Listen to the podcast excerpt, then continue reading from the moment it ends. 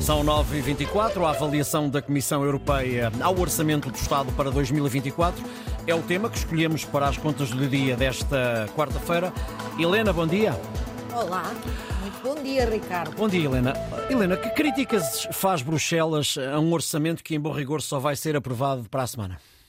Bom, o documento, estas avaliações fazem parte e estão enquadradas no, no, no, no designado semestre europeu, na sequência das, da revisão destas regras em 2011.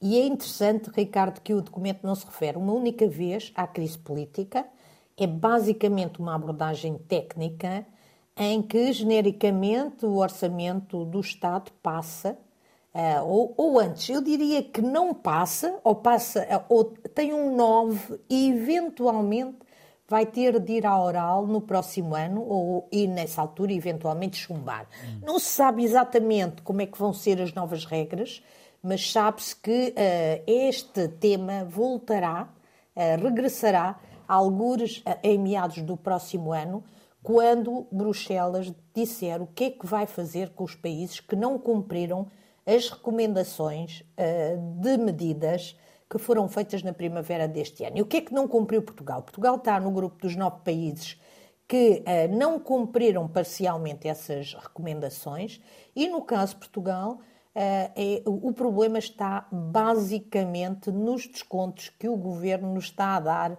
nos combustíveis.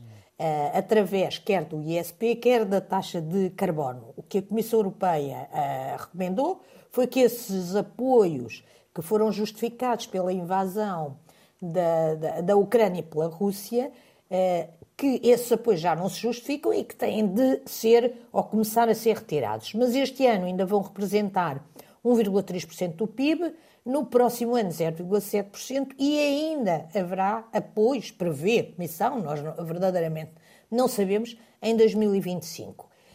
Além disso, e esse é um aspecto importante e que contradiz um pouco a, a, o discurso político do governo em relação ao orçamento, esses apoios não parecem estar focados, apesar deste dinheiro que se está a gastar, não estão focados nas famílias e nas empresas mais uh, vulneráveis, uhum. e isto é um objetivo que o Governo disse que este orçamento uh, tinha uh, como prioridade, e por isso, por exemplo, é que vai acabar o IVA zero e haverá outros apoios para os substituir focados nas famílias mais vulneráveis, nem são desenhados, Comissão Europeia a, a falar, nem são desenhados para aumentar a poupança e a eficiência no consumo de energia. Neste, nesta nesta violação, digamos assim, uhum. das recomendações, Portugal está acompanhado pela Alemanha e por Malta. Obviamente, Ricardo, compreende-se o caso da Alemanha. A Alemanha foi apanhada por este conflito entre a Rússia e a Ucrânia. Uh, com, completamente dependente da Rússia em matéria de energia, certo. completamente, se calhar uhum. estou a exagerar, mas muito significativamente, uhum. uh, e teve de mudar totalmente a sua energia a, a, sua política, a sua política energética. Agora, no caso português, talvez não se justifique, até por causa das políticas ambientais estar a dar descontos da energia, mas o hum. governo é useiro e vezeiro nestas contradições. É? Também queria aumentar o IUC e depois ia dar descontos nas autoestradas. Hum. Dito isto, a avaliação global é bastante eh, positiva, hum. diria eu, bastante é meu uh, o, o, no sentido das contas caminharem para o equilíbrio, de respeitarem as outras orientações de uh, evolução da despesa.